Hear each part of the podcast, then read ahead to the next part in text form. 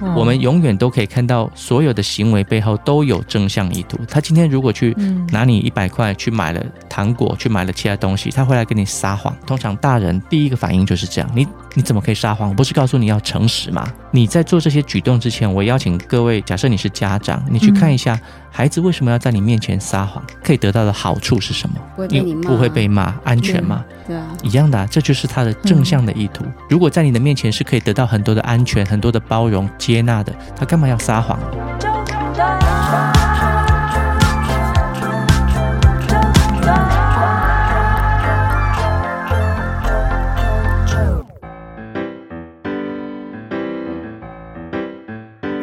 欢迎收听周团，我是啾啾。今天的周团呢，我觉得很谢谢远流，能够让阿周认识到这一本书，叫做《内在黑洞》。虽然它的这个的书籍上的封面，让人总是会想说，这到底是内洞黑在，还是？还是黑洞内在，就常常都会有很多的解读。可是就很像是，我觉得每个不同的生命际遇，在看一段话的时候，它的解读都会不尽相同。这个过程，我觉得。很值得，就是借由纠团这一集，让大家认识我们内在黑洞的这个作者。首先要邀请到的是我们的李崇义老师。Hello，舅舅你好，听众朋友大家好，我是李崇义。而同时呢，在现场的还有一位是我们的高丽菜菜子，我们的方怡。嗨，大家好，舅舅好，我是高丽菜菜子，也是方怡。那前一阵子呢，我就是开了一个投票，嗯，想来问问大家说，你希望。能够让作者跟你一起来纠团谈什么话题？因为就像是高丽菜菜子，你知道为什么一直要强调？是因为他在这本书里面。就是用高丽菜菜子的化名，对，对，除了喜欢吃高丽菜，还喜欢菜菜子。对，那它里头其实就有提到说，老师的课程总是会谈到姻亲家庭间的压力、伴侣之间的冲突、青少年网络成瘾、自我价值不足，以及如何与家人和解。我就来问问，想聊什么话题？而第一名是，我猜猜好吗？好啊，我猜应该是青少年的网络议题吧。哎，为什么呢？呃，这个其实跟我们之前提到过那个很多人家长来上课，他们的这个决定是有关系的。嗯哼，大部分的人来上课，之前我们提到过，在那个陈志恒老师的那个是呃节目上有提过。陈志恒老师曾经在课堂上问过一个问题，他说：“你们来上课的学员们，呃，你们这个是为了孩子来的举手，绝大多数的人都是为了孩子来的。嗯，那。”又问说：“你们是为了平辈的伴侣关系啦，或者是朋友人际之间的关系而来的，请举手。嗯、大概只有零星的几个。最后一个问题就是：你是为了上一辈长辈而来，因为伴侣呃，因为长辈跟你不和，然后你讲的话他们常常不听，或者是有冲突，是因为这样想要来寻求解决之道的，请举手。几乎没有人举手。嗯”他又做了一个调查，他说：“如果以长辈、平辈跟晚辈，你们认为哪一辈、哪一代，你跟他的沟通是最困难的？”是绝大多数都选长辈啊。但你就你就会发现一个很有趣的话题，就是是啊，其实跟长辈沟通会相较平辈或晚辈来说更困难一些。可是想要来参与。懂得怎么跟长辈沟通的人，反而却是少之又少，少都是跟晚辈对，所以我在猜是不是跟啊、呃、青少年的这个议题是比较有关。嗯，那方毅呢？你觉得？我也猜是青少年呢、欸，因为感觉跟原生家庭跟长辈很容易呈现一种放弃状态。嗯，然后孩子感觉哎，可能我做什么会影响他？嗯，对，都只想要去改变我能改变的，对于不能改变，基本上呈现一种。放弃的态度是吗？哇，好，那我现在要来公布答案了。Okay. 第一名是自我价值不足。哦，真的，OK，嗯，我我觉得，呃，我我可以跟你们分享为什么？因为长时间可能在听九团，或者是以前我还在电台节目的时候，我的时段是在周一到周五早上七点到九点，我有一个单元是被大家颇为喜爱，哦、那个题目就叫做自我对话时间。OK，我做了好几年，然后哎，但是我看到这个答案的时候，自我价值不足，它成为最高票的时候，嗯，我就觉得哇，好好意外哦。嗯，其实我们说那个所有的沟通，其实很多时候也是回到这个选项上了。嗯，跟自我价值感不足其实是有关的。嗯哼，所以呃，也也不意外，因为我们在谈的是你要想要沟通的面向是指的是谁？是。可是最终回归到我们的那个内在里头，可能很多还是跟自我价值感的议题是有关的。嗯，那方怡，您因为很长的时间，其实都是在这个呃学员的故事过程当中。也会容易会有这个议题的触及吗？我我觉得能够意识到自己自我价值嗯不足这件事情，嗯、基本上已经很，我觉得群你的听众是很有自自我觉察的能力哦、嗯。真的，我认真讲，因为我刚刚想说，啊、你们被称赞啦！我刚刚有惊讶到哎、欸，因为真的嗯，有一些如果是比较他还没有。觉察到这一点，嗯、他可能就会觉得是你要改变，是别人要改变，跟我有、嗯、我我没有关系。可是他可以回来看到自己，然后知道是因为自己价自我价值不足。其实这个就是一个很大的进步，很大的进步，就很像是呃，方颖曾经有在一次的呃访问过程当中也聊到所谓的自信跟自卑之间。对的那个不同之处嘛，对不对？好，第二名你知道是什么吗？嗯，第二名来告诉大家，这个呢选项我也是哎蛮特别，因为我很少这样子的经验。第二名，姻亲家庭间的压力，不知道是不是因为要快要过年了啦？对，对，跟有过节的人过节，对对，这是成为前两名。可是接下来的选项，因为我有让听众朋友再去选，就是其他来，请你也可以列出所谓的其他。有一个听众，他新增了一个题项，而这个题项也成为了第三名，是什么呢？如何透过萨提尔启动自我疗愈？嗯，哦，很神奇吧？这就是我的听众轮廓啊。那可能 这个人是他。这这一群族群，他是有听过萨提尔的，对啊，那对于这个可能有一些些的概念，才会有这么一个选项出来。嗯、我猜啦，我不知道，真的哦。嗯、所以，如果我们真的呃，因为我很喜欢服务听众，是针对他们这个列为第一名的自我价值不足，其实就刚好也有在我们这个的十封信。嗯、我先跟听众朋友说一下，这一本书其实就是方怡，很像是以书写的方式来跟老师做提问，嗯，是对，因为很久没有写信了哈。呃，很久了。你说纸笔的信吗？纸笔的，很久了，很久了。我大概在我在大学时代，还有在当兵的时候，都还有书信嘛。嗯、那。毕了业以后应该就没有了吧？那时候就流流行 BBS 啦，然后哎、嗯，不是，我大学就流行 BBS 了，嗯、那时候就开始写 email 了，对，书信就很少了。对，没关系，你们就是直接用敲键盘的方式，对对，那很像是我们的方怡提出了，也我觉得同时提出你自己的同时，也算是整理了这一些学员们常会遇到的一些、嗯、呃生生命经验状况。他们想解决的状况，嗯，你做了提问，对，由老师来解答，对，对，因为他们常常进进出出教室嘛，因为有一阵子会很容易看到同一个人，嗯哼，那他会带着不同的议题来，哦，或者是他学习了之后觉得，哎，这个可能可以运用上，哎，回回到现实生活又卡关，所以他又进来教室，是，对，那所以老师在带着这些学员们在。嗯，成长的这过程当中，他们对于所谓的自我价值低落的时候，自我价值不足，嗯，你觉得光能发现跟觉察就已经是很不得了的事了？当然啦，当然啦，就像那个很多人来，嗯、他会有一个目标嘛，嗯、那个目标通常是跟他想要设定的自己的期待有关。是，好比说我期待我的孩子好好念书，嗯哼，我期待那个我的伴侣能够就是多关心我一点，就是啊、嗯。呃，就是对于别人的期待。可是他们会发现一件事情，就是我在跟我的伴侣、我的家人或者是我的孩子来陈述我的期待的时候，通常在这里会有好多的冲突，嗯，或者是啊、呃，会有好多的失落，嗯，啊、呃，好比就没多久前，我跟那个方怡去了高雄，嗯。去做了一场新书的分享会，在十二月九号的时候，在总图，是的，那现场呢，其实就有一位这个妈妈，嗯，她。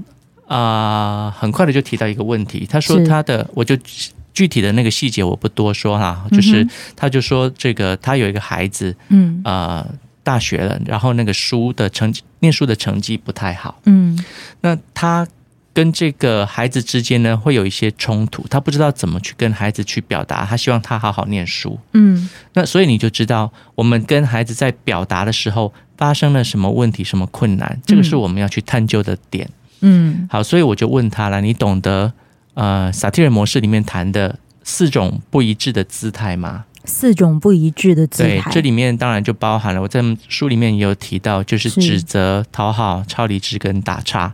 这四种姿态呢，是比较不一致的。嗯，那他说他知道这这四种姿态。嗯，所以我请他评估一下，你跟你孩子在表达对话的时候，你呈现什么样的姿态居多？嗯，他说他自己知道，他是属于讨好的姿态居多。啊，妈妈讨好小孩，对，妈妈讨好孩子的姿态居多。有、嗯，那我问他啦，当这个孩子功课表现的不理想。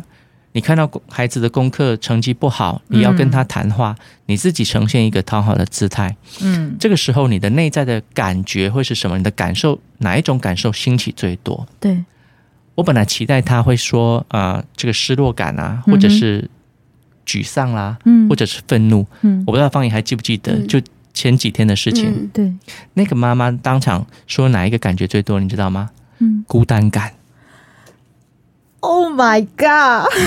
怎么会是孤单感呢？所以你看哈，我们在这里就会有好多的去探索。就我就问，我就在现场那个很多人的一个现场，我就问这个妈妈说：“嗯，你这个内在的孤单感是因为跟孩子的应对的时候会特别兴起的，还是其实在你的生命当中长久以来孤单感一直都是你的议题之一？”嗯哦，你知道他听到这个问题他就掉眼泪了。嗯嗯。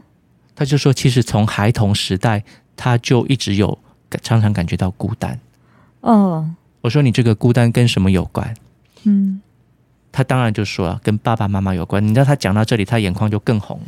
嗯，她已经是个为人母的，对，为人母的妈妈。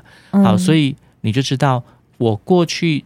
我没有在那个公开场合去细问这个哈，因为一方面也是隐私，一方面我们时间也不够多。是是是，所以我们在这里可以看到，小的时候跟爸爸妈妈之间的相处，爸爸妈妈肯定、嗯、呃，在我们的家庭里头扮演了很重要的角色。对，有可能他们是常常冲突的，或者是说，他跟我之间有一些议题，嗯，导致我会有孤单感。嗯，那如果这个孤单感在这么小的时候就已经呈现了，是我要用什么姿态去证明我的自我价值呢？刚刚我们提到自我价值，嗯、对吗？对，四种姿态，你猜哪一种姿态最容易产生？这四种不一致的姿态哈，我们刚刚说指责、讨好、超理智、打岔，嗯，其实每一种都是低自我价值的啦。哇！但是有一种最最快的反应是讨好，嗯，因为我必须要去讨好我的爸爸妈妈，讨好我的师长，讨好我的兄弟姐妹，我才能够证明我在这里存在是有必要的。嗯，那讨好的姿态底下，最常出现的情绪感受就是委屈感、跟挫折感，还有孤单感。嗯，那你就知道这一个人他的这些情绪感受一直笼罩在他的体内。嗯，直到他自己成了家，自己有了孩子，跟孩子在应对的时候，他要怎么样才能够证明一个妈妈的存在价值？哇，你看的好深啊！方毅，你跟在旁边的时候，每一次就是。呃，就很像，我们也许就是所谓的冰山那个。对，老师永远都看到那个最深层的那一块。嗯，那天大家举手提问的都哭了，都被老师弄哭。啊、没没有弄哭，他 们自己讲一讲就哭了。但很像是丢出那个涟漪，然后就这样子旋出去，就你很难想象啊！我只是要来解决我孩子成绩的问题，对，但是怎么会去牵扯到我以前的孤单？嗯、为什么总是能拉到自身？呃，你那个好比说，我们今天跟舅舅在这里谈话，舅舅你怎么来的？你是搭车还是高铁？高铁对吗？你来到这里，那我们通常都会看，呃，你这条路上你是经过了什么，嗯、才导致你今天到达这个目的地的？经过的什么？我的意思就是，你乘坐什么交通工具，跟你达到这个目的地，通常我们都会看哈，你达到这个目的地，假设你这在这里迟到了，假设哈，嗯、那。我们就会在这里指责说，你干嘛？你为什么迟到？你为什么这个不守时等等之类的？是，我们都想要去解决这个问题。对，但我们忽略了一件事，其实他怎么乘坐交通工具的，路上发生了什么事，那个才是更重要的。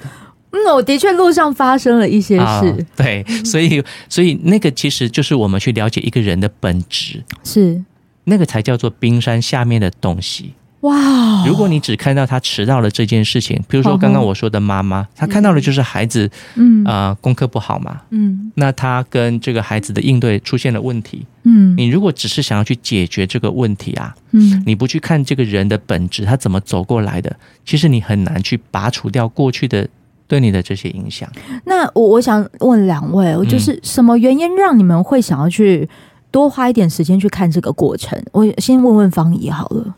嗯，我自己学习的过程是发现说，真的有过去太多的呃事件，然后引发的感觉，嗯，那让那个小时候的我做了一个决定，嗯，那这个决定其实它有一些感受会影响到长大的我，嗯，那当我现在在发生类似的事情的时候，嗯，我就会把那个两个感觉重叠在一起，嗯，但我自己并不。不自知，嗯，所以现在的问题其实还卡着很多过去的影子，那这就很好玩。其实我很喜欢观察人，我很喜欢观察说，我以前就会这样啊。比如说我在餐厅吃饭，我就很喜欢听隔壁在讲什么。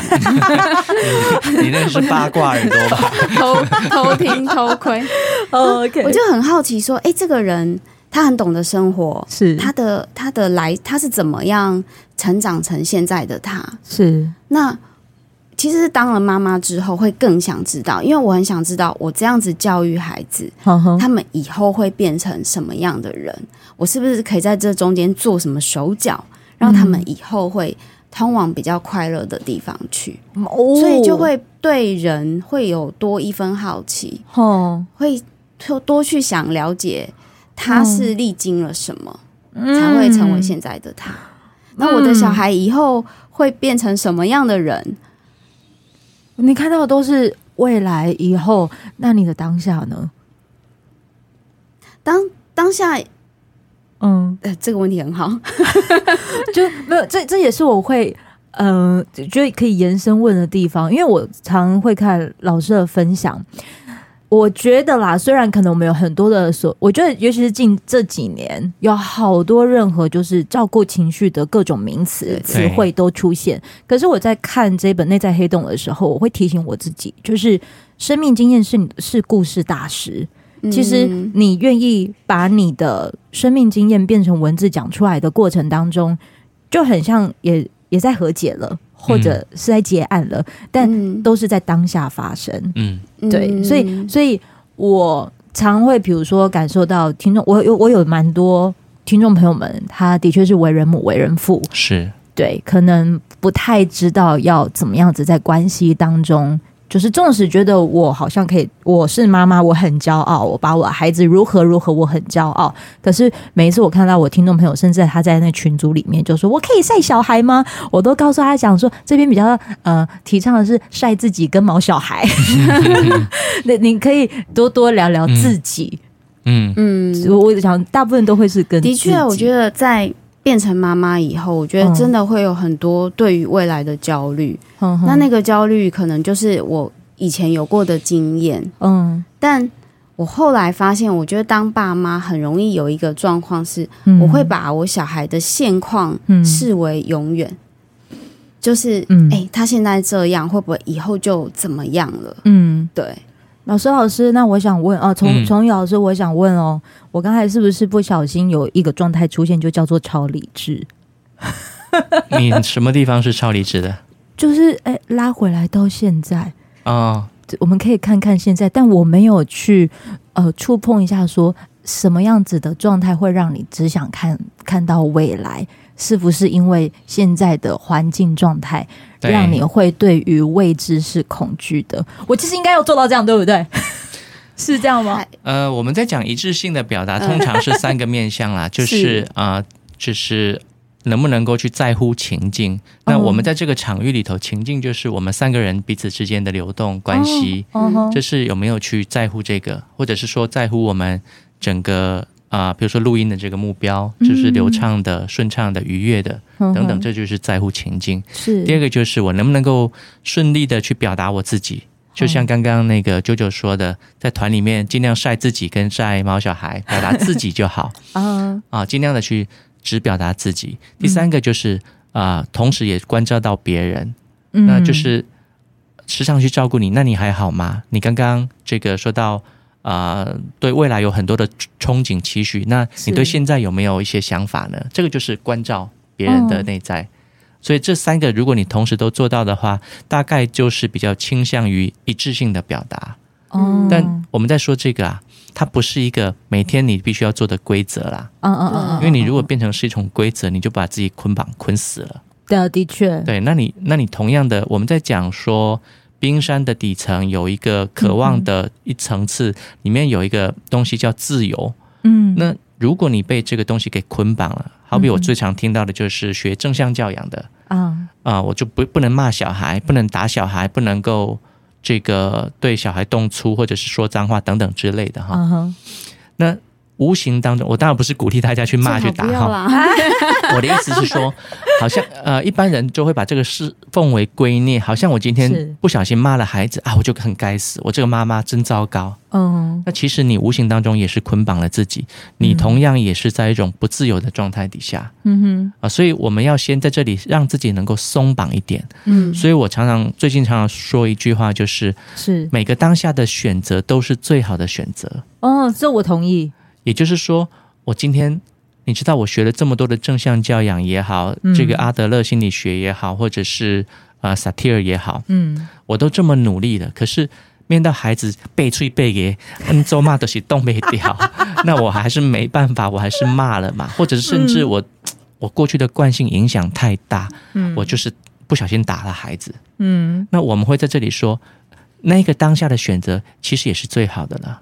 嗯，你已经这么尽力了，对吗？嗯，你都已经努力的想要呈现你好的一面了。嗯，要去看到你的正向是什么，而不是我今天做了以后，我还不断的去懊悔或鞭笞自己，我好烂，我学了这么多有什么用？我还是一个没有价值的人。嗯，所以你要在这里能够给自己很多的呃正向的肯定。是，毕竟我还是这么努力的呀。你如果常常对自己这么做啊，你大概就会对你的周遭的亲朋。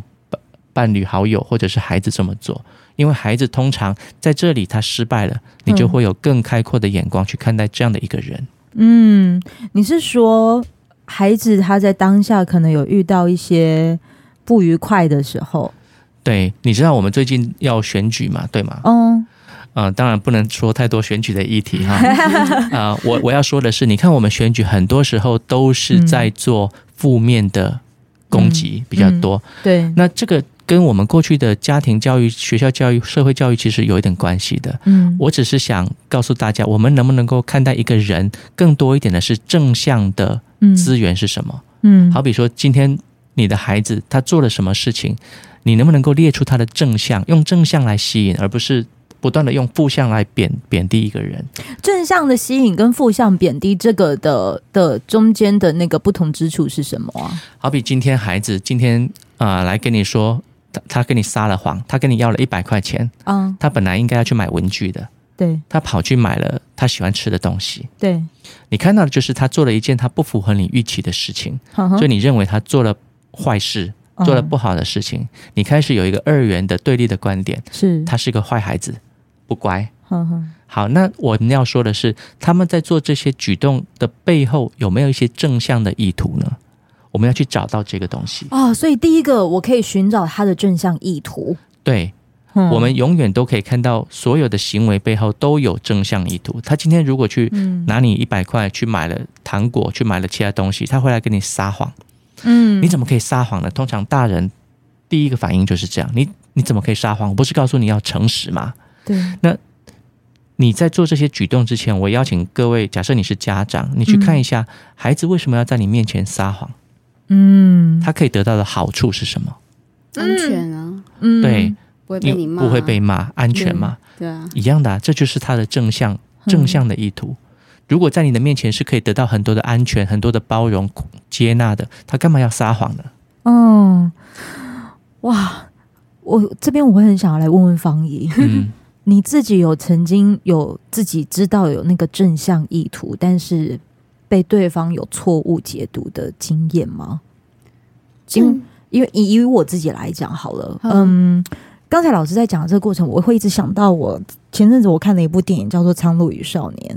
嗯，有有看到你粉砖有写啊，那那你看看两两，我我不知道老师有没有看过，我知道宫崎骏的漫画，听说看不懂，我就、嗯、哦，对对，有有些人看不看，我我我我我，有些人是看的理解，嗯，对，可是我觉得他会后面慢慢，如果你很，我还在等二轮呢、啊，你还在等二轮，OK 的 OK，因为里头我觉得这应该不算暴雷啦，嗯、就是有一个人可能做了一个行为。那他可能是所谓社会评断下的，你这样不应该，你这样不 OK。但是那个在做的那个人，他呃当下的正向意图是因为他们不能做那件事，嗯，对他们做不能做那件事。如果我替他们在这个环境里做这件事情，他们才可以有饭吃。嗯，我希望他们可以有饭吃，所以。杀生的这个行行为我来做哦，OK，哦，十字架自己扛就对了。他谁不入我不入地狱的概念是吗？对对，呃，应该说在那个的世界里，需要有一个人做这个行为，嗯、是那其他人他才可以有机会得到饭吃。不是说他们也可以做，嗯、他们做不了，在那个环境里他做不了所以那个是他的正向意图。是，我就会开始想到我自己可能。嗯、呃，我跟我的家人之间，尤其是我觉得大部分的人可能原生家庭最常会有的就是父母亲的那个羁绊。嗯、呃，父母可能尤其是我，我是跟我妈一起住的，对，嗯，她做的一些行为，其实。你当下会觉得他很很烦，你不要跟我讲这么多细节，你告诉我结果就好了。你可以不用这么讲这么多。但是有一次，他为了他自己讲出来捍卫，说：“我差不多讲下嘴的是因为因为你那么被听。”嗯，我讲了这么多，那是因为我想跟你聊天。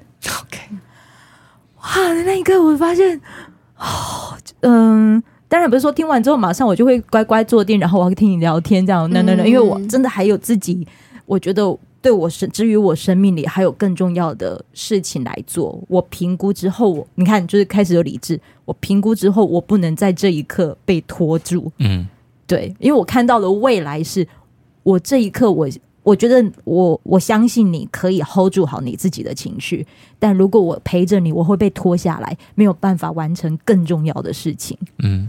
这这是我的立场，所以你当下听完之后，你做了。我看了，我我看到我妈妈的真相意图，但我当下我学会，嗯、我不能说学会，我当下处理的方式是，那我先安静，我让他讲完。哦，我我我，你会自责吗？九九在这上面？Sure，当然，呃，可是我又因为还有下一件事情要做，我就会身体处在一个就是你要去进行下一个行为了，先搁着，因为现在目前的状态还不允许你。允许你去处理这个这个情绪，嗯嗯，那在这上面，JoJo 的正向意图是什么？嗯、呃，什么正向意图？你决定不跟妈妈在那里谈话，然后你可能要去做其他的事情，嗯、这里头也有正向的意图，对吗？呃，对，哦、呃，第一，我可以就去，因为主持嘛，主持我就可以有收入，哦、对，而这个有收入可以让我，呃。我因为接下来我有买房子了，嗯，OK，对，可以还得上贷款。对对对对对对对，嗯，那我自己安顿好了，哪一天如果你真的需要有个地方睡，而且是不用赶来赶去的，其实也一样，就是看得很远。对对，我们看得很远，但是我不谈很远，我只谈现在。嗯，能做的事情是这样。嗯，我还看到就是，其实你也很在意跟妈妈之间的关系，所以你选择不在那个当下冲突。嗯，对，因为当下可能如果我真的也说了什么，我们之间看得出是很珍惜这个平和的，嗯，我我的解读啊。所以我们常说要在你要在一个觉知的状态底下去做这些决定，嗯啊、呃，让自己啊、呃，英文讲这个。Rumination 就是你能够反复的去反刍、嗯、反思，是。大概我在这上面我的我看到的念头是什么，我的情绪是什么，嗯。啊，所以你越看得清楚，你大概就越能够在自己是有觉知的状态底下做任何你可以负责的决定。在有觉知的状态之下做你可以负责任的决定，对，嗯，这句话真好，我 hashtag。因为很多的时候啊，你看，像我上次去做一个工作坊，一个年轻人，他他这个跟妈妈已经非常的疏离了，嗯，呃，这个年轻人差不多才二十五六岁而已，一个工程师。嗯、他说他跟他妈妈已经很长时间没有讲话了。嗯，那问他这个想跟妈妈谈话吗？他说他其实很想。对，我说那你很想，你怎么不去跟妈妈谈话？他说他他很想，但他又不想。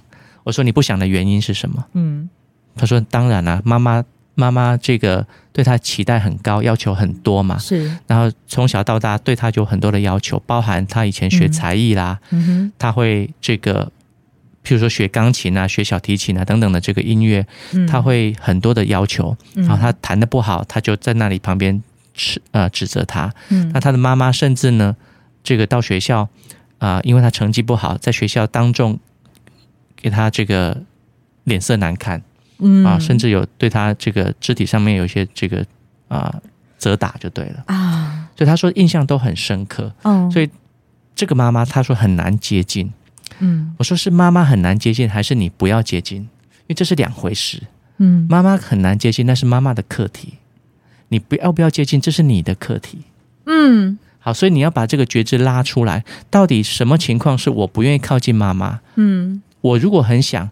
为什么在这当中我有阻碍？你的阻碍是什么？对，所以我们把它拉出来。他的阻碍就是靠近妈妈的时候，他会有很多的恐惧感，嗯，他会有很多的害怕，嗯、很多的慌张跟这个不安，嗯。好，你看，你可以看到这些情绪都是他自己面对妈妈的时候他衍生出来的，嗯，害怕、慌张、恐惧、不安，都是他的内在的感受，嗯。如果他是可以靠近自己的人哈。一个有慌张、有害怕、有恐惧的人，是他是值得你爱的人吗？这不用说了吗？我们在说的就是自己啊，对吗？对对。如果这样的人他是值得你、值得你爱的吗？我们很多人不意识到这一点。嗯、原来我慌张、恐惧、害怕、不安的时候，仍然是一个有价值、值得被爱的人。嗯嗯。嗯，那如果我可以去允许跟接纳这样的一个人，那我就允许我自己有慌张、害怕、恐惧、不安吧。嗯，我允许了，我就去面对了。嗯，所以我我跟他说，那个你是工程师吗？他说对。嗯、我说你们在做工作的时候，你们常常会写程式，然后需要测试，对吗？他说对。嗯，我说我邀请你做个实验，做个测试，你要吗？嗯，他说可以啊，因为你知道这个超理智的人，你需要用一点逻辑思考去 跟他对话。哇塞，呃，他说可以啊。我说。你如果愿意做尝试、做实验、做测试的话，我来邀请我写，我来写一个 scenario 给你，就是一个测试情境给你。嗯哼，啊，你知道这个开发工程师他们很熟悉这个，你很懂用他们的语言去跟他们、啊。因为我以前资讯产业的。哦，OK。然后我就说我写一个 scenario 给你，你就照着我们的 step one two three 来这样做。我们来看看这里面的你，这个会发生什么样的 output？啊，这个我们就是有 input 有 output，我们来看一下这个。嗯结果是什么？嗯，他说好，我说好。这个情境就是你今天晚上打个电话给你妈妈，是，然后你跟他说你想跟他说，好比你想跟他说妈，我想跟你好好的谈话，或者是妈，我好久没见你，我好想你。嗯，我说这样的话你能够说得出口吗？嗯，我说这是测验，你也可以说，你也可以说不要。嗯嗯嗯，你要你要尝试一次看看吗？他说好，我愿意尝试。我说你怎么愿意？嗯，他说其实我很想跟妈妈有连结。我说好，那你就把它当成是一种测验。今天不管妈妈说任何的话，嗯，你都不要反驳她，嗯，你只要最后跟她说：“妈，谢谢你，我知道了。”这样就好。然后她说：“那我也可以临时挂掉电话吗？”我说：“可以。”嗯，你如果真的受不了了，你也可以挂上电话。但是我要你做一件事情，就是在做这个实验的过程当中，你时刻的觉知你怎么了？哦，你是不是还是有？紧张、焦虑、害怕、恐惧等等的感觉，嗯，你只要帮我记录下来，这个明天你来告诉我就好了。嗯，他说明天呢？对，他说好。嗯，结果第二天我问他，你有没有做这个功课？是，他说有。嗯，我说我说你怎么愿意做？你不是说遇到妈妈你就会恐惧、焦虑、害怕吗？这个叫什么？你知道吗？嗯，我在还没讲结果以前，我就先看见了他的正向的资源。你怎么愿意做？你看一个人，他明明跟他妈妈这么疏离的，他有这么多的恐惧、害怕，嗯，可是他仍然愿意为了这个这样的自己去做这个实验。你说这样的人，他不值得被欣赏吗？嗯，我不管他结果是什么，这样的一个人，他就有正向。哇！所以他说他做了，我就让他讲这个过程。他说他打电话，他刚要拿起电话拨给他妈妈的那一刻，因为他人在台北，他妈妈在南部。对，他说他手心全部都是发发汗，都是汗，然后手一直在抖。嗯，我说你有记录下来，你有觉知到那一刻的感觉吗？他说有。我说那挺好的。嗯，好，那打电话了吗？他说打了。他就说他打了电话，他跟其实他跟妈妈讲了两件事情。第一件我不多说了，第二件事情他说第一件他说了，他妈妈说哪有这种事情，你记错了。嗯，因为他他把小时候的事情跟他妈妈说，嗯，他妈妈说我没有这样做过。但是第二件事情，他问他妈妈了，那个是我在课堂上问他们大家的话。嗯，他问他妈说妈，如果我都从小到大，如果我都不符合你的期待，嗯。你还会爱我吗？嗯，我说你说到这句话，你什么感觉？他说我就，他说他就哭了。嗯，那我说你妈怎么说？他说他妈说当然啦、啊，你是我儿子嘛。嗯，我说你当下有什么感觉？他说他已经有十几年没有哭过了。嗯，在那一刻他就眼泪就不断的流出来。嗯，在那一刻，当然他妈妈就开始要扯话题了。嗯嗯，他说他。他就不管了，尴尬了，尴尬了。他说：“他说，他说 他不管了，反正他已经得到他想要听的答案了。”嗯嗯，你看，所有的妈妈在过去童年怎么对待我们的？实际上，很多妈妈她也不愿意的，嗯，她也是没有选择的选择。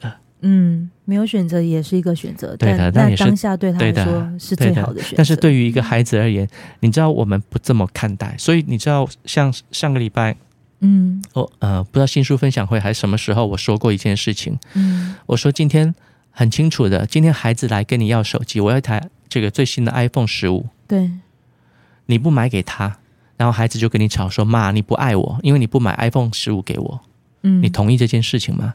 绝大多数的妈妈都不同意。嗯，因为这两件事嘛，我不买 iPhone 十五给你，不代表我不爱你，对吗？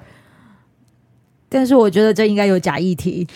妈妈妈妈都会认为说，这个不满足你的期待，不代表我不爱你。对，好，我现在把角色反过来。嗯，今天你的爸爸妈妈要分财产的时候，他没有要分给你。嗯，你会觉得爸爸妈妈不爱你吗？很多人都说会。你看，从我们孩子的角度，怎么会是这样？可是当我们成为爸爸妈妈，我们就知道期待跟爱不是一件事情。可是当我们变成孩子的角度的时候，好像我们把它捆绑了。嗯，你看怎么会这样？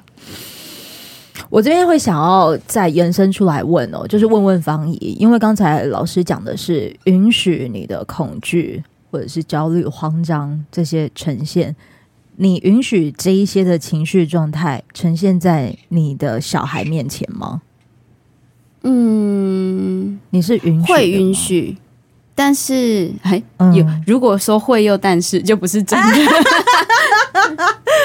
但是我可以觉察到，在他们有这些情绪的时候，我也会有。嗯，对，我也，也会有。对，就比如说我女儿写功课，一边写一边生气，嗯、其实我也会跟着生气。嗯，我允许她生气，但是其实我自己也知道，我同时我也在生气。嗯，对。现在大概就是这个状况，我大概可以接纳到这个地步，就是我也会有这个情绪。那在这种当下，我就先照顾自己的，我会选择。呵 呵我的选择就是我先练习照顾自己的。嗯，对。那天我们在那个新书分享会也说，嗯，老师也提供一个方法，就是接纳自己的生气嘛。嗯，就是开始一直数，我很生气，我很生气，拿手指头出来数。对对，数一百次，我很生气，我很生气。那如果你数完之后，你还是想去骂小孩，那你就去吧。这样，那我自己就是用这样的方法，嗯。来慢慢学习靠近自己的生气，那你会发现一件神奇的事情哦，嗯、小孩接纳的都比你快哦。小孩他们一下上来就很，他们的情绪很当下，嗯，对，他们可以前一秒吵架，然后五分钟之后两个人又和好，对对。但是我觉得大人的比较慢，因为有太多抗拒，就是执念，对对对，就是 我们在讲那个感受的感受，是。对，就会。很想争个对错，对，那越越是执着，那个情绪就越久。嗯，然后在当下练习了以后，就会会比较好一点。而且你看，哎，我女儿已经不气了，哎，嗯，气的是你，是吧？对对对，就剩下我一个人在那里气，嗯，对，就在那边气就对了。对，所以呃，我觉得在都有情绪的时候，我觉得不管是跟哪一个家人，嗯、在大家都有情绪的时候，就是先选择照顾自己的。而且，如果你在这过程当中啊，呃，也希望你不要忘记一件事，就听众朋友，你不要忘记一件事，因为我们今天还是会扣到，就是听众朋友票选最高的嘛，就自我价值不足。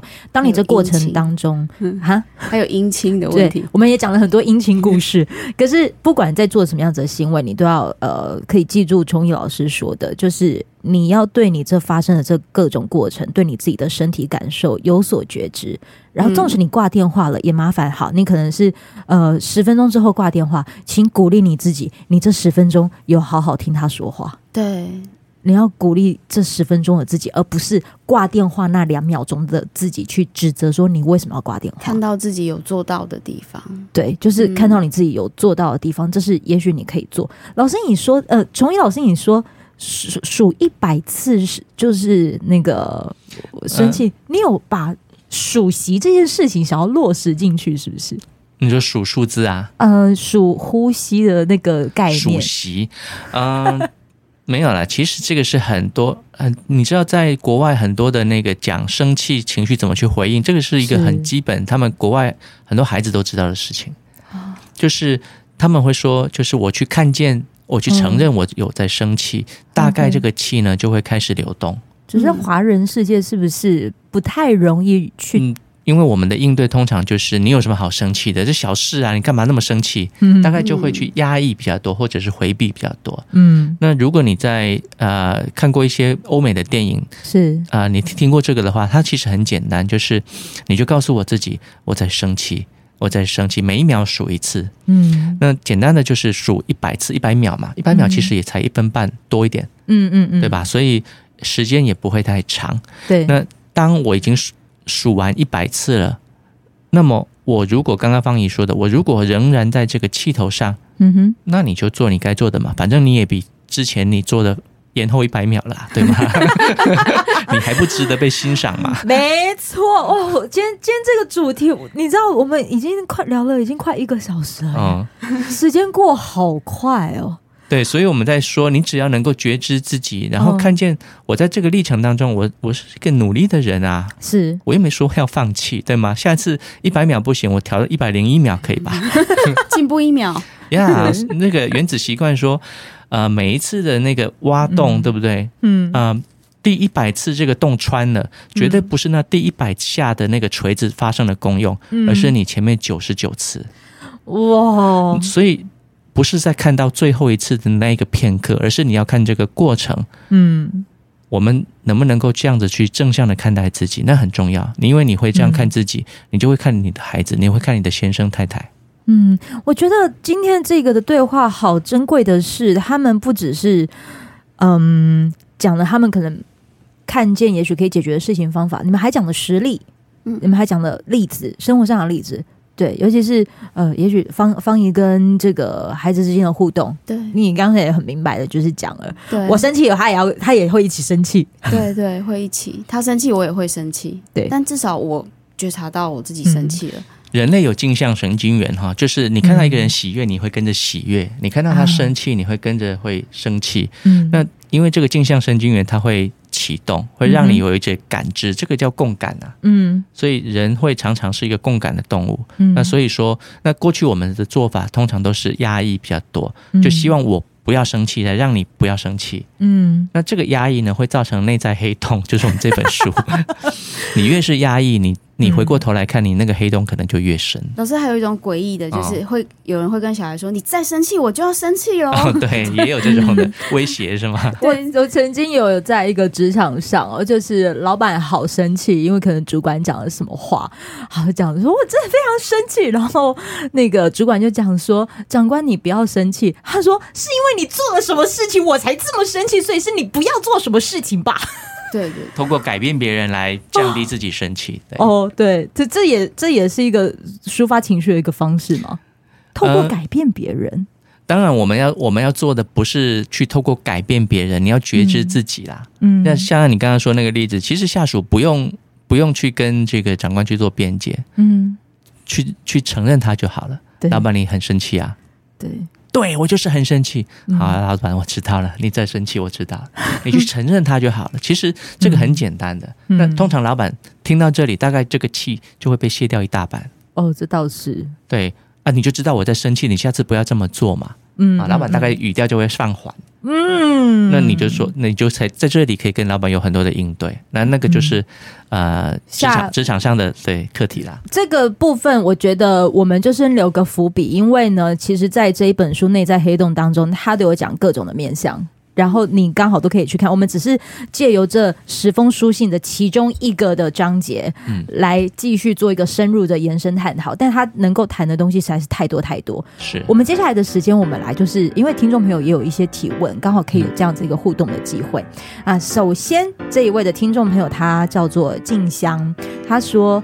呃，两位其实如果你有兴趣的话，都可以回答哈。嗯，好，他说我是个离了婚的妈妈，没有跟小孩住在一起，但常常会打电话或者借由周末的时候陪伴小孩。现在两个小孩长大了，一个国二，一个小六。这是他们青春期转变的开始，渐渐的，他们有自己的想法跟思维，也有比较多自己的活动，不再喜欢跟父母腻在一起。那这位听众朋友知道说，父母亲过得快乐，小孩也会快乐的道理，所以尽量都会把自己给打理好。你看，我听众朋友好像都会把自己打理好，啊、很有素质。那 但是另外一方面，看到孩子们总是会有人际关系或者是希希望被重视的问题，例如说，大儿子会一直找同学聊天，儿子渴望的是非常亲密的陪伴跟对话，可是儿子告诉了这位听众说：“妈妈，我没有朋友。”然后大儿子生日的那一天呢？这个听众朋友就是在然后开车去接大儿子的时候，就看着大儿子说生日快乐，那儿子的眼泪就哗啦哗啦的流下来。小儿子呢是可能上学期借由做坏事来让爸爸妈妈长辈关注在他身上。面对这些问题，这位听众都以能做到的陪伴以及倾听，甚至当一个让他们有。呃，可以发泄的管道，想要问问呢，就是针对这部分，老师有没有什么方向或者是建议？其实我觉得他做的很好了。对啊，我我其实我比较好奇的是，嗯，这个困扰是妈妈的困扰还是孩子的困扰？哎，对啊，如果他的孩子，他虽然跟妈妈说我没有朋友，这对他来讲是困扰吗？嗯，或者是妈妈的担心？哎呀，怎么办？我的孩子说，嗯，他没有朋友。嗯就是想要好奇这位朋妈妈，就是那你你理想的状态是怎么样？那这个理想的状态是你要的还是孩子要的？嗯，对，因为刚刚前面有提到一个单亲妈妈，那我不知道这一个角色是会不会对她对她自己身为妈妈会有一个看法？嗯，就是我一定要补足某一个不不足的。空间这样，我的感觉是这样，所以要先想清楚这个困扰是谁的。嗯，对，嗯，因为也许孩子可能只是表述说他没有朋友。对啊，我说哎，我没朋友其实蛮好的，或许他没有讲出来。对，但是可能听在妈妈的耳朵里会觉得，哎呀，这个事情是不是我应该要伸出一个援手来帮忙他？嗯，可以跟孩子核对啊。可以跟孩子去做核对哈，所以这个听众朋友，这是老师呃可以给你的回馈。下一个题目呢是想请问老师，最近发现自己就读国一的儿子，常常一遇到挫折就自暴自弃，说反正我很烂，呃或 这个现在感觉好像看抖音的时候也会出现吗？看抖音的时候会出现说什么？我很烂啊，我就烂，这这哦，或者是呃，在遇到事情的时候，这国一的儿子先用强烈的力道去谴责别人的失误，他们到底在搞什么啊？烂死了！那听众说，常常出现这样的言语，但是疑惑的是，我们在家庭中并不会用这样的强度还有字眼去指责孩子。那青少年这样充满愤恨是正常的过程吗？我们应该如何引导孩子，让他们才能够有正向面对挫折的想法呢？来自听众朋友凯丽的提问。一样的哈，这个刚刚那个方毅有提到说，这个问题是谁的问题啊？嗯，我们通常在讲说，因为啊、呃，你知道人本主义心理学他们在谈的就是围绕人来工作，是。那这样的一个事件，我们看起来好像是妈妈要去解决孩子的问题，但实际上我们要看的是这个孩子他在啊、呃，比如说批判啊、呃、别人，或者是说他的这个啊刚刚的前面的那个状况是什么？就是说那个遇遇到挫折就自暴自弃啊，说好烂哦，我就烂 啊，这个对妈妈有冲击吗？嗯啊，如果对妈妈有冲击，我们来看妈妈你的冲击是什么？你能够先去看见他，然后并且去。接纳你自己的冲击吗？这是你的课题，这不是孩子的。我的意思是说，孩子他有一样的行为，但是对你有冲击，这个冲击是你的。嗯，要去厘清这个，厘清了能够接纳自己的状态以后，你再来去跟孩子去做核对、靠近跟对话。嗯，这个是我们的方向。那你跟孩子靠近的时候，你就可以用一致性的表达，或者是你可以用多一点的好奇去关心他。嗯，你发生了什么事？啊，我听到你好像刚刚在骂人，是吗？嗯，诶，妈妈好奇你，像我们在家里头都不太骂人的，你这个从哪里学来的？哎、嗯，这个提问方式很很很，嗯，对。所以就是多一点点的好奇，去靠近他。要记得啊，因为我们在通常大人在说这样的话的时候，是背后通常会有一个立场，就是你最好不要说这些脏话。你要是有这个强烈的立场，孩子很很容易感觉得到，他不会想跟你谈的。哦，那孩子就必须要跟你说谎。或者是说跟你打马虎眼，或不想跟你深谈，嗯，所以这个跟妈妈的状态很有关系。如果凯莉你的状态是一个很很能量很强大、很健康的姿态，是非常的一致的，嗯，那么孩子他就会比较安全一点，他无需在你面前有任何的这个保护盔甲。哦，我就要问凯莉，这个会是你想要跟孩子相处的一种对话的状况吗？如果是，先从你这里开始做改变。嗯，不是先去改变孩子哈，是先从我们自己这里，能不能够看见自己有一些冲击，连接自己以后，让自己比较稳定了，比较坚啊、呃、坚强了，就是壮大了，能量比较强了，再去跟孩子应对。嗯、这个时候，所有的应对你都去接纳就好了。就像我刚刚说那个孩子面对妈妈，嗯，你就去接纳，告诉妈妈我知道了就好了。哦，你没有必要一下子就要去改变这个孩子。你要做的是，我能不能够在这里不动如山的、很稳定的、很强大的，让孩子能够靠过来？哇，嗯、那安全感之大。呃，你知道我前一阵子听一个 podcast，嗯哼，那个 Walmart 的 CEO 被采访，嗯，然后那个主持人问他说，那个无限赛局的这个作者是 Simon Sinek 问他的一句话，说这个通常企业看的是什么？他说企业看的是一个长期的绩效，嗯，所以我。上次在新书分享会的时候，我也问现场妈妈们：你们在教养上，你们看的是短期的绩效还是长期的？嗯，这个呃，Walmart 的 CEO 叫做叫做 Doug 这个 McMillan，嗯，他说长期的绩效，股东问他说：呃，你们有长期的绩效的指标吗？嗯，他就问这些股东们说：你们所谓的长期指的是什么？嗯，这股东们说一年，三百六十五天。对，那个 CEO 说，其实他看的是一个世代。一个 generation，好，所以我也同样把这样的一个课题放在家长们身上。你们看的长期的指标是什么？是今天他挫折了，没有考试考好，还是他这一辈子人生的道路上，他跟你很连结，他可以有力量自己站起来？哦，你看的是哪一个？因为这两个思维会引导着孩子不同的人生。嗯，我突然觉得方怡能够就是在老师的身边做各种的学习的时候。有一种 拼命问啊，真的是拼命问，你真的是帮所有的读者们做各种拼命问诶、欸，这本书你问的真好，谢谢，感谢你做各种提问，谢谢大家的卡关。好，好，时间关系，我还要再继续来呃，快速帮听众朋友来做提问哦。这是听众朋友 Paula，他说：“老师好，我是学习您五十二堂冰山理论课程的听者。”学习过程中发现到，当我开始慢慢学会自我觉察，转动自己的内在观点，看见所面对的人与自己关系之所以不和谐的核心问题，但却碍于过去所养成的相处思考惯性，而这个他的思考惯性可能就是呃偏见啊，还有相处模式啊，还是说他人对我的标签等等，而被框架在。双方的说话方式还是没有办法改变，尤其是在家人的沟通里，就不容易做到客观的回应了。那听众朋友想问，想请教老师，什么样的方式可以转化这样的状态，才不至于让双方的对话总是在看是这种互相指责，或是在观点互为对立的历程中跳脱不出来？我每次要讲听众朋友的问题，我真是觉得怎么可以这么有素养，好想给他们按个赞哦。好，那另外也想呃呃，哇，这两个问题我先从这个开始好了。那个先厘清一下，Paula，我估计你听的是李重建老师的这个五十二周的练习。李重建是我哥哥了哈，很多人会误 这个搞混了，那对，很正常哈。那但打妹啦，打妹，那没关系，没关系，那个都是一家人嘛。是，呃，这个你在说，我怎么样去撇除掉我既有的这个观点呢？是啊，我只能说多一点觉察吧。我记得那个谁啊？啊、呃，加拿大有一个精神精神这个专科的医师，他叫 Gabor Gabor Mate 啊。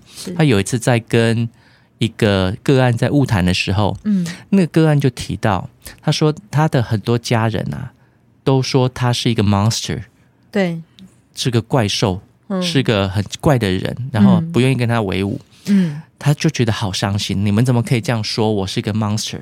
我我觉得好难过，而且我跟人际在相处的时候，是他们都常常给我贴标签，说你是一个怪咖啦，你是一个那个不值得深交的朋友之类的哈。是，你知道葛波马特做了一个形容，我觉得挺有意思的，我常常拿来问。刚刚是 Paula 问这个问题，我同样把这个葛波马特的这个问句拿来给 Paula。嗯，我不知道 Paula 你的头发是什么颜色的？Paula 你的头发不会是绿色的吧？我如果说你的头发是绿色的。你相信吗？不相信。如果如果你不相信，是啊，maybe 你的头发是绿色的，但我不知道，但很有可能不是嘛。假设你的头发不是绿色的，我今天这么说，你不相信，那别人怎么说，你怎么就相信了呢？嗯，别人说你是什么，你就是什么吗？嗯，所以怎么样能够看得到自我的价值？这件事情没有别人说了算，只有你自己说了算。对。我自己是好还是不好？嗯，不是别人来看，因为我们太多时候都把这个眼光从别人身上来看待自己。对，好像爸爸妈妈说我是什么，我就是什么。对，别人说我是什么，我好像就是什么。嗯哼，我都跟他们站在一起来批判自己。是，怎么会这样呢？我们不是应该跟自己最靠近吗？嗯，怎么我跟我自己反而站在对立面要来批判呢？嗯，我是不是能够跟自己先靠近一点？当别人来批判我的时候，我是怎么看待自己的？那才是重要的。是第二个，当别人在批判我的时候，我有没有各种的感受啊？嗯，如果有，我是用一个什么样的姿态去靠近这样的自己呢？是，那才是重点，才是关键。一旦你连接了自己，你跟自己更靠近了，我们再来谈怎么跟别人靠近吧。因为如果你连自己都靠近不了，你怎么靠近别人，或者怎么别人靠近你？嗯。跟老师还有就是，嗯、呃，两位老师这样一起对谈的这过程当中，其实我都能够听到，嗯，这是我自己也会希望能够落实在我生命里当中的、啊，就是你还是最终还是要先觉察自己，跟看回回头来看自己。嗯，对，对你们花了很多的的，我觉得不管是时间还是生命的体验，最终还是回来自己，就很像是你可能也是在在矽谷工作很长的时间。你最终还是问了自己一个很核心关键的问题，于是决定你要回台湾，嗯，然后做跟萨提尔有关的这样子。对，那您也是嘛？可能你纵使有孩子，有了七只毛小孩，对对对，有有这么多所谓的关系的牵绊，你也许这些的牵绊，它都可以像很像是你付出啊，为把谁你在乎的人给照顾好。可终究你都还是会叩问回来自己，为什么我要做这件事？嗯、那从这过程当中我有什么感受？嗯，都还是会回到自己身上。嗯，一定要先照顾自己。对，可是呃，因为现在说一定要照顾自己，或者是啊爱自己什么这些的词汇其实很多。可是对我很希望都能够透过节目是跟你分享，这是故事，让你听完之后你怎么落实在你的生活里？是。对，因为终究落实了，那才会是你得到的。嗯，对。还有就是，我我觉得刚刚这位朋友，我想分享萨提尔女士的一句话，就是，是改变是一个历程，嗯哼，不是一瞬间的奇迹。嗯，所以我觉得他正在这个历程上啊，这并不代表说你跟对方的沟通就永远是这样。是，我觉得那个缓慢的进步可能不是一下子看得到。的确，对啊，也不要用此时此刻去批判自己，说，嗯，哎呀，我我好像学习了，我又没有进步，那这样反而学习又变成另外一个枷锁，嗯，而且又变成一个压力，对不对？对啊，反而学习了之后。嗯，我好像更批判自己，这不是，这应该不是学学习的，应该让自己更自由。嗯，所以希望你就是我，我知道我的听众朋友都好像蛮有上进心的哦。对啊，很棒耶！听听完这些的问题，还有看到他们投票出来的结果，是不知道呃，方怡跟从毅，也就是两位老师有没有什么样子想要跟我的听众朋友说的？我们可以从方怡开始。呃，我就很惊讶啦，就就是大家都知道 问题出，就是从自己先改变起。我觉得这一点就很足够，嗯，欣赏自己了。嗯、然后我觉得那个自我价值的部分，嗯，很多会低落，嗯、很多就是来自自己对自己的指责，嗯。那我想要一下子拿掉，嗯，很不容易，因为毕竟我们被。